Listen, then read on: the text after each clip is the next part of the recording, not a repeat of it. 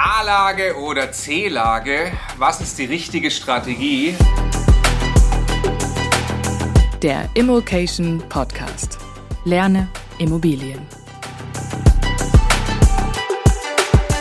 Habe den Stefan gerade überredet zu einem spontanen Video. Wir haben nicht mal einen Kameramann. Das ist hier äh, einfach nur mein Telefon. Ich hoffe, die Qualität äh, ist gut. Wir sind jetzt auch nicht äh, überbordend vorbereitet, aber wollen einfach mal. Zero. Die, ja, also Stefan gar nicht. Ich habe mir hier ein paar Notizen gemacht, äh, an welchen Themen wir vorbeikommen wollen. Es geht um äh, A-Lage versus C-Lage. Natürlich gibt es zwischendrin auch noch die B-Lage, äh, definieren wir ganz kurz gleich. Ähm, warum? Weil es extrem viel Diskussionen gibt in der Community. Team A-Lage gefühlt macht Team C-Lage fertig und andersrum. Ähm, äh, dazu sage ich auch gleich noch was. Aber ähm, also es gibt sowieso nicht die eine Immobilienstrategie und wir wollen mal einfach an, anhand ein paar Punkten auch von aktuellen Themen, Rahmenbedingungen im Markt äh, wollte ich den Stefan mal ein bisschen befragen äh, zu diesen beiden äh, unterschiedlichen Strategien. Lass uns mal kurz anfangen, definieren, was ist eine A-Lage, was ist eine C-Lage in deinen Augen?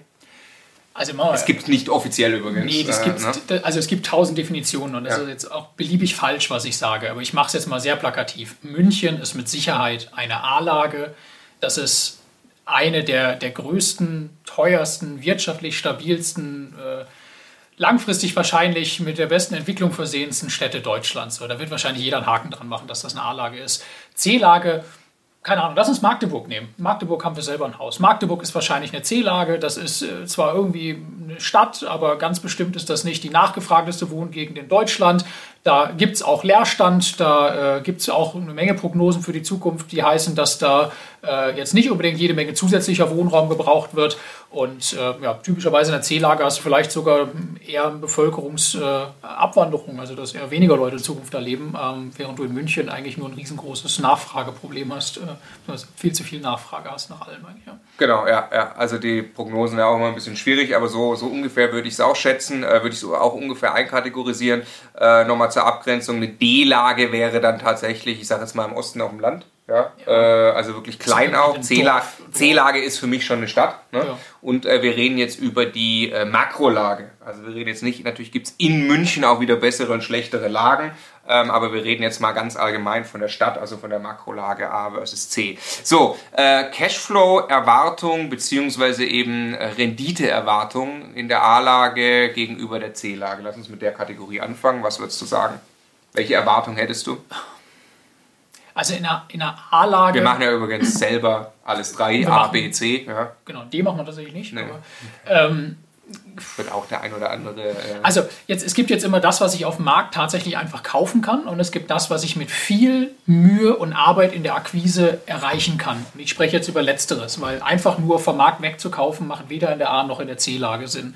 Und ich bin äh, der Meinung, dass man wahrscheinlich schon auf so um die 3% Rendite auch in München im Moment noch kommt. Also wirklich, die, jetzt nicht Altstadt München, ne? aber direkt an der Stadt dran, vielleicht auch äh, eins, eins von den vielen kleinen Städten direkt um München drumherum, die aber 100% zu diesem Speckgürtel und dieser ganzen Wirtschaftsregion und sowas gehören, wo man das am Ende hinkriegt, mal vor Steuer irgendwie auf so eine schwarze Null zu kommen in etwa. Ähm, wenn man, wenn man eine ähm, äh, vergleichsweise niedrige Tilgung hat und äh, ähm, vielleicht ein also sehr 2% Tilgung? ja, 1% 2% Zinsen, Tilgung Ja. und einen günstigen Zins hat, vielleicht weil man auch nicht ewig festschreibt oder so. Also schwarze Null jetzt mal in Anführungszeichen. Ne? Ja.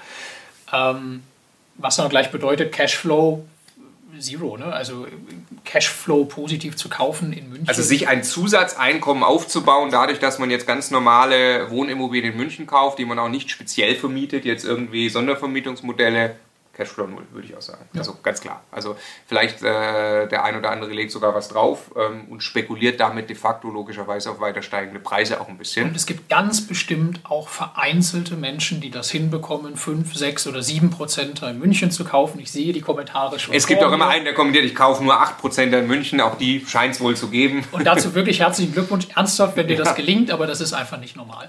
Und ähm, C-Lage,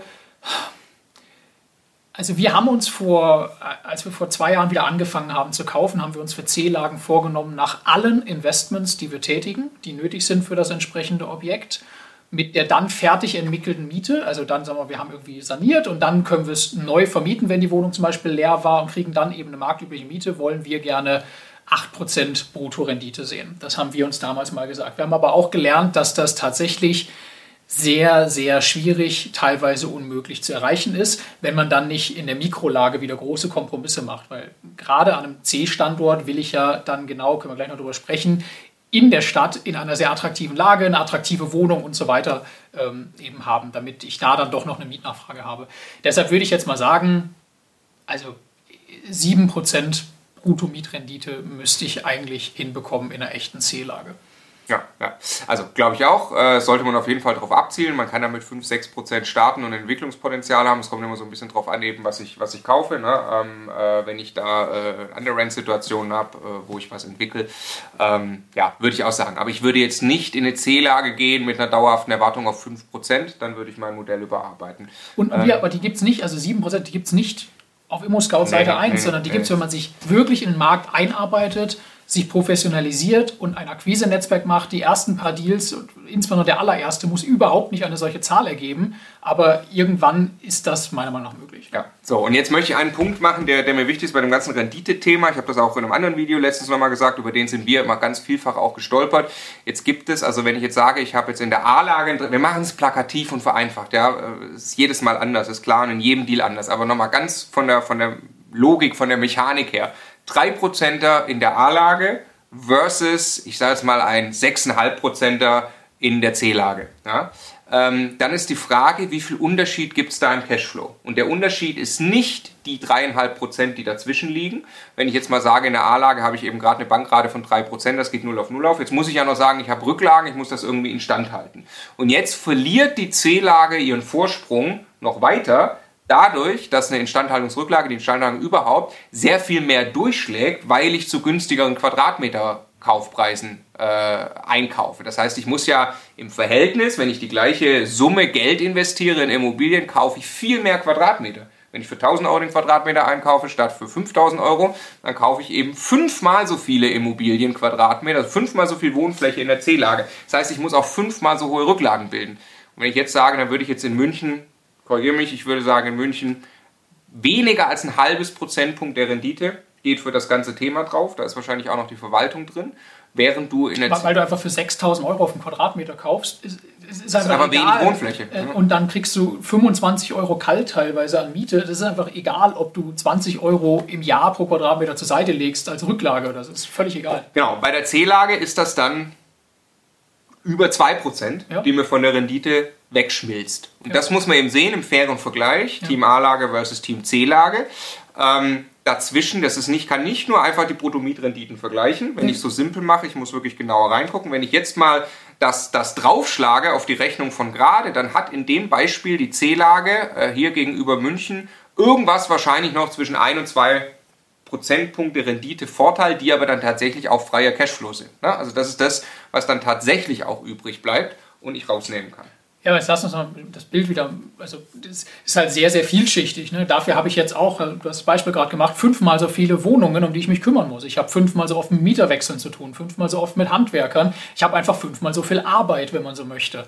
Das spricht total dagegen eigentlich. Ne? Also das ist, da muss ich Bock drauf haben. Also für das Prozent muss ich noch oder für die 2% muss ich richtig arbeiten. Ne? Genau, ich, genau, ich habe hinten dran viel mehr, ich habe es in der Akquise viel leichter. Ich mhm. brauche, also 3% in München schon brutal schwer zu bekommen. Ich glaube, ein 6,5% in der C-Lage, in dem man dahin ist, schon zu bekommen. Ich glaube dann auch tatsächlich, man hat es noch etwas leichter, äh, wirklich noch mehr Entwicklung, also äh, Objekte zu kaufen, die noch mehr Entwicklungspotenzial haben, vielleicht auf 7, 7,5. Aber das bedeutet, ich habe nach der Akquise, also die Akquise ist da nicht so schwer, aber ich habe nach der Akquise dann wirklich Stress und muss sie dahin entwickeln und muss vor allem sehr, sehr gut darin werden zu vermieten. Ich muss Wohnraum herstellen, der sehr gefragt ist, weil ja eben, ja, Magdeburg als Beispiel wieder, die Leute können sich aussuchen, wo sie wohnen, die Mieter. Das ist ein fundamentaler Unterschied zur A-Lage. Ja, ähm, äh, das heißt, ich brauche Wohnraum, der gefragt ist, den muss ich herstellen. Die Vermietung an sich, der Vermarktungsprozess in der Vermietung ist, äh, ist dann dafür sehr viel aufwendiger. Wer aber den Aufwand geht, hat eben dann diesen Renditeaufschlag und der hat tatsächlich auch Cashflow im Hier und Jetzt.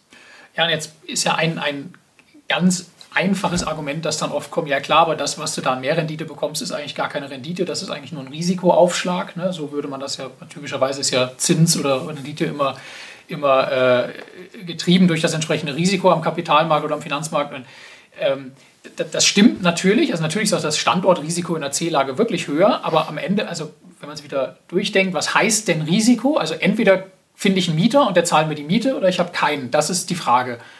Und wenn ich mich dann mit Mikrolager beschäftigt habe und was wird gebraucht und attraktiven Wohnraum habe, selbst wenn 10% Leerstand in so einer Stadt ist, sind immer noch 90 Prozent der Wohnungen vermietet. Und das ist auch ein sehr, sehr zäher Prozess, dass Leute dann ausziehen, umziehen und sowas, nur weil irgendwo theoretisch eine Wohnung ein kleines bisschen günstiger wäre. Also ich kann da sehr viel machen und wir haben bei uns im Coaching-Team Coaches, die seit vielen, vielen Jahren in solchen Lagen aktiv sind und überhaupt kein Problem mit Leerstand oder Auslastung oder sowas haben. Aber man muss sich halt professionalisieren und genau das verstehen. Und aber dann hat man tatsächlich diesen, diesen Aufschlag, den man mitnehmen kann. Du, du hast gerade schon gesagt, Risiken wollte ich auch noch äh, jetzt einfach ein paar Risiken Risiken, wie wirken sie sich, wie krass sind sie in der A-Lage und der C-Lage, gibt es auch einfach Unterschiede. Ähm, und jetzt ist die C-Lage eben, hast du gerade gesagt, Leerstandsrisiko, dahinter steht dann auch so ein bisschen das langfristige Risiko ähm, in Sachen Demografie.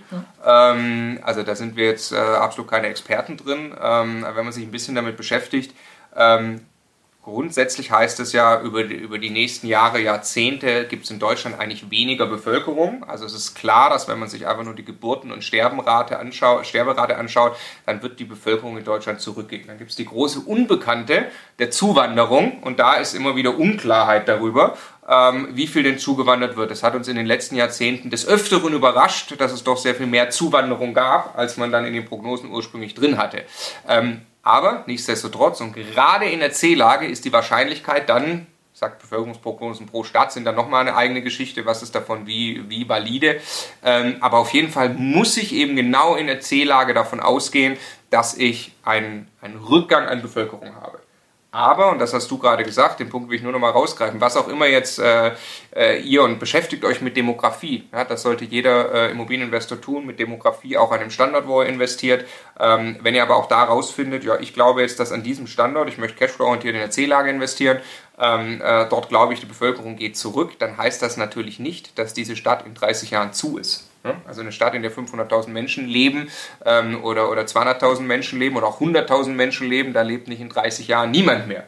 Nur ich muss halt überlegen, dann genau Mikrolage und was ist der gefragte Wohnraum, den ich dann herstelle. Aber das Risiko Demografie ist für mich in München de facto nicht existent. Also klar, es wird jetzt viel gebaut und man wird auch irgendwann erleben, dass wir in ein paar Jahren mal an dem Punkt sind, dass einfach so viel Wohnraum entstanden ist, dass es diesen krassen Wohnungsmangel nicht mehr gibt. Aber logischerweise in diesen heiß begehrten Lagen, Berlin Innenstadt, München Innenstadt, Düsseldorf, Stuttgart und so weiter, ähm, da gibt es einfach einen eingeschränkten Platz. Ne? Das heißt, es ist ganz klar, dass ich dieses Risiko Leerstand, Demografie in der A-Lage, in so einer A-Lage aus meiner Sicht überhaupt nicht habe, in der C-Lage sehr, sehr aktiv genau damit umgehen muss.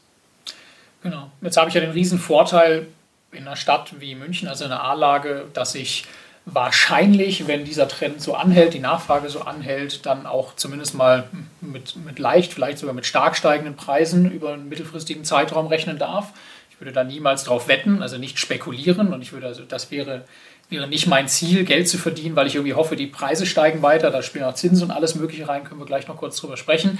Ähm, aber aufgrund dieser rasanten Preisentwicklung, allem, was damit einhergeht, stehen natürlich genau diese Lagen auch im Fokus der Politik. Und damit sind wir eigentlich wieder bei Risiken. Also es gibt keinen Ort, an dem ich mich so sehr als Investor vor staatlichen Eingriffen fürchten muss, bis hin zu, in Berlin haben wir das, den Versuch jetzt zumindest einmal erlebt, äh, so einer halben wirtschaftlichen Enteignung, wo mir eigentlich erklärt wird, ich kriege jetzt noch die Hälfte meiner Mieteinnahme, die Hälfte meiner Rente oder dem, was ich mir daraus aufgebaut habe, ist weg sowas passiert natürlich, wenn dann in München und Berlin und Frankfurt und Düsseldorf und Köln und so weiter und halt eher nicht in einem Markt, in dem der Wohnungsmarkt nicht so angespannt ist. Ne? Und äh, also ich, ich würde mir am Ende nicht schönreden, dass in der A-Lage dann eben alles perfekt ist, sondern es gibt immer Dinge, die da ganz, ganz toll sind und äh, eigene Risiken und Probleme. Zum Beispiel auch das extrem hohe Kaufpreisniveau, was wir jetzt schon haben, wo auch nicht garantiert ist, dass das nicht mal einen richtigen Rücksetzer geben kann das vielleicht nicht so clever ist, wenn ich dann mit lauter 100% Finanzierung in so einem Markt wie München drin bin. Ne? Ja, also ich, ich persönlich glaube extrem an, äh, wie gesagt, dass dieser Wohnraum innerhalb von München hochattraktiv bleiben wird. Das ist klar. Aber äh, das politische Risiko ist sehr, sehr, sehr real und äh, ich habe mich äh, ja gerade sehr viel auch damit beschäftigt. Ihr seht jetzt auch viele Inhalte von uns äh, in den nächsten Wochen zur Bundestagswahl. Ähm, wir haben versucht mit den Parteien zu sprechen oder wir haben mit allen Parteien gesprochen. Wir haben auch die Wahlprogramme äh, für euch aufbereitet und so weiter. Ähm, das wird alles kommen. Aber ähm, das ist krass, also mit, mit, mit jeder Partei, mit Ausnahme einer, aber mit jeder Partei ist das Gespräch auch sehr differenziert. Ein Beispiel mit Kevin Kühn hat gerade gesprochen von der SPD ähm, und äh, auch da ja klar, regulatorische Eingriffe stehen da auch im Wahlprogramm und so.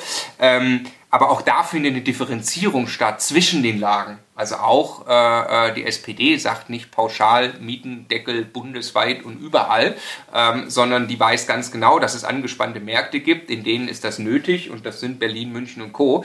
Ähm, also dafür braucht man als A-Lagen-Investor für sich eine Antwort, ähm, beziehungsweise, und was im Übrigen auch äh, mein Gefühl ist, es stellt sich jetzt keine Partei, wie gesagt, wieder mit der Ausnahme von einer, ihr könnt es euch wahrscheinlich denken, aber ähm, es stellt sich keine Partei und sagt, wir müssen Mieten jetzt runternehmen. Ne? Also das war schon extrem krass, was da in Berlin probiert wurde. Daran glaube ich bundesweit also überhaupt nicht.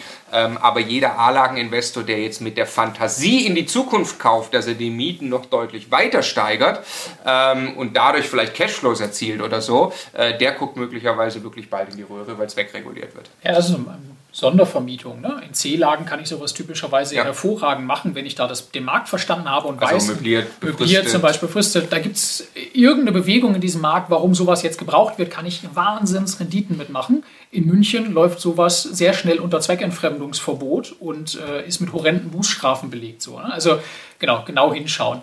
Und also jetzt am Ende nur weder das eine noch das andere ist gut oder schlecht. Das ist irgendwie auch ein bisschen ein Teil darum, davon, warum wir dieses Video jetzt machen, sondern es hat Vor- und Nachteile, die man kennen muss und für sich persönlich muss man die richtige Strategie ableiten. Das kann auch mit den individuellen Zielen, mit der Lebenssituation, mit den finanziellen Voraussetzungen zu tun haben, dem Wohnort zu tun haben und am Ende kann auch rauskommen, dass beides für einen Sinn macht und dass vielleicht eine Mischung das Richtige ist, genau wie wir das tun. Also wir bauen unseren Cashflow in C-Lagen auf. Wir haben aber auch Immobilien in absoluten A-Lagen, weil wir uns, ja, weil wir uns damit sehr, sehr wohlfühlen, in, in einem solch tollen Standort eben auch äh, Objekte zu besitzen. So, ne? Und es ist halt nicht zwingend entweder oder und erst recht nicht aufeinander rumhauen, finde ich, bei dem Thema. Ja, ja, genau. Also, also will ich auch gleich noch was sagen, ich will nur den letzten Punkt ansprechen, Risikozinsänderung. Äh, wie sehr trifft einen das in der A- oder in der C-Lage? Der Punkt ist einfach, also die Zinsen sind sehr, sehr niedrig. Ich glaube, das meine persönliche Meinung, die bleiben das auch noch ein paar Jahre, aber ähm, irgendwann muss es natürlich eine Zinswende geben, weil Inflation kommt. Also A, wenn Inflation kommt, ist schon mal gut, wenn ich äh, Immobilien habe. Ähm, äh, egal wo. Genau, egal wo. Und äh, dann, äh, was passiert, wenn Zinsen steigen? Dann habe ich natürlich in der C-Lage, in der Kalkulation mehr Platz. Ja? Also wenn ihr darüber nachdenkt, eine kleine Wohnung zu kaufen, ist es noch nicht so kritisch. Wenn ihr ein paar Wohnungen mehr kauft, dann ist natürlich schon so, dass diese knappe Kalkulation in der A-Lage, wo möglicherweise Regulierung auch weitere Mietsteigerungen oder so wegreguliert, natürlich ein Zinsänderungsrisiko deutlicher zuschlägt. Ne? Das heißt, ich würde möglicherweise auch darüber nachdenken, auch wenn das die Kalkulation noch knapper macht, aber in der A-Lage vielleicht auch länger festzuschreiben. Ne? Also wir haben es jetzt nicht in der A-Lage gemacht, aber wir, wir schreiben gerade, du bist speziell großer Fan davon, 20 Jahre festzuschreiben. Warum nicht? Zinsen sind sau niedrig, klar. Also vielleicht gehen die auch noch mehr runter, wer weiß es. Ne? Aber äh, auf jeden Fall gibt es eine Menge Platz nach oben bei den Zinsen. Ist doch eine sehr, sehr gute Nachricht. Wenn wir historisch niedrige Zinsen haben, können wir uns die jetzt sichern für lange Zeit. Ne? Also so würde ich damit umgehen. Und äh, ja, in der C-Lage ist dann natürlich für diese, äh, äh für diese paar Prozentpunkte äh, noch ein bisschen mehr Platz. Oder 10 Prozentpunkte. Okay, für wen ist jetzt was das Richtige? Welche Strategie? Das habe ich ja gerade ein bisschen vorweggegriffen. Also erstmal kann man das nicht pauschal beantworten. Das ist auch nicht so einfach wie, also wer halt Cashflow braucht, muss beliebige Risiken akzeptieren, haben möchte, soll jetzt beliebige Risiken akzeptieren, sich die schlechtestmögliche Lage suchen, weil da kriegt er den Cashflow. Also völlig falsche Art zu denken. Ne? Ich, ich nehme jetzt die, die Lage, die gerade eben ausreicht, diesen Cashflow zu generieren ich muss es alles in Einklang bringen. Ich muss mich damit beschäftigen und muss, muss für mich einfach eine plausible Begründung finden, insbesondere bei allem, was ich tue, immer berücksichtigen, in welcher finanziellen Situation ich bin und keine Risiken eingehen, die mich finanziell überfordern. Das ist eigentlich das Aller, Allerwichtigste. Wenn ich in der Lage bin, es im Zweifelsfall aufzufangen, wenn etwas schief geht und eine informierte Entscheidung treffe, ja, warum nicht? Also dann kann ich am Ende jeden Weg gehen, zu dem ich halt gerade komme. Ja, ja genau. Also äh, ich, von der Tendenz her würde ich sagen, in der A-Lage, da musst du schon finanziell auch sehr gut ausgestattet sein. Einfach sagen, ich möchte jetzt auch hier in München beispielsweise eine Wohnung besitzen und das finde ich jetzt einfach auch gut und da glaube ich sehr langfristig dran. Ähm, in der C-Lage musst du bereit sein, Risiken einzugehen äh, in andere Richtungen, musst vor allem auch bereit sein, sehr viel zu arbeiten, dann in der Vermietung, in der Vermarktung der Immobilie. Was ich immer sehr spannend finde, ist Dinge zu antizipieren. Wir haben in Brandenburg sehr viel investiert, dort äh, gab es einen erkennbaren Aufschwung, also noch mit Anbindung Berlin, aber schon erweiterter Speckgürtel, äh, einen erkennbaren Aufschwung in den letzten ein, anderthalb Jahren, von der Dynamik her nochmal deutlich über vielen A-Lagen. Ähm, also zu antizipieren, äh, zu sagen, ich erkenne hier etwas, was sich entwickelt, ich glaube an eine bestimmte Region, das ist natürlich sehr schlau, weil das hilft einfach in der gesamten Rechnung und bei allen Risiken, wenn plötzlich der Wohnraum im Verhältnis zum anderen Wohnraum gefragter wird. Ähm, und äh, da für mich auch so ein bisschen damit ein, was ich also einfach großer Fan Speckgürtel. Ob das jetzt B-Lagen ist, kommt auf den Speckgürtel an, aber so ein bisschen die, die B-Lage, also das Gemisch so Vorstädte oder so oder äh, Speckgürtel eben von Metropolen. Ich glaube, das ist extrem interessant und auch äh, begünstigt nochmal durch die, durch die aktuelle Situation, die es jetzt gab äh, in den letzten anderthalb Jahren. Also Speckgürtel würde ich mir unbedingt anschauen. So, jetzt muss noch eine Sache loswerden. Ähm, ich, ich, war echt genervt vorhin ähm, und möchte das aber direkt an, an, an euch mal adressieren. Ähm, das ja, für 99% der Leute, die das Video schauen, trifft das überhaupt nicht zu. Aber es gibt für mich äh, einfach Leute, die so ein bisschen über die, über, den, über die Stränge schlagen, teilweise in den Kommentaren. Ähm, wir haben hier alleine bei Immocation ein, ein, Team, was sich um, um Inhalte dreht, um Content dreht, den Content für euch macht. Das sind zehn Leute. Ähm, wir haben eine riesen Community. Wir fragen ständig Leute, hey, dürfen wir eure Immobiliengeschichten erzählen? Und zwar im Podcast, auf YouTube, wir machen auf Instagram ganz viele Projektvorstellungen. Und dabei ist eine Sache immer relativ krass, ich, ich möchte auch nicht locker lassen.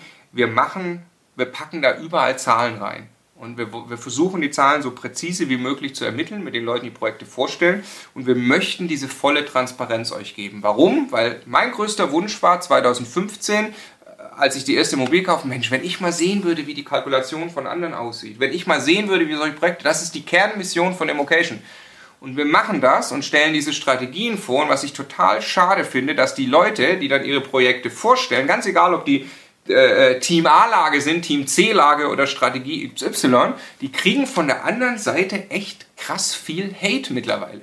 Also da wird sofort geschrieben, als, ah, der ist safe bankrott. Also was der jetzt gemacht hat, ist ganz klar, der ist bankrott. Ne? Dann äh, machst du das gleiche Video von mit einer anderen Strategie, dann antwortet die andere, der ist safe bankrott. Ja? Ähm, ich kann euch eins sagen, derjenige, ich vermute, die Leute, die das kommentieren, sind die, die am allerwenigsten, die, die überhaupt nichts machen, die, wenn, die entweder das Geld ausgeben, die, ja, ja, genau, die entweder das Geld ausgeben oder das Geld aufs Sparbuch legen und ich kann euch sagen, ihr seid safe bankrott in 30 Jahren. Ähm, also ich freue mich für die Leute, die was machen und die was umsetzen. Achtet auf eure Risiken, keine Frage. Es geht hier um viel Geld, da muss man genau wissen, was man tut.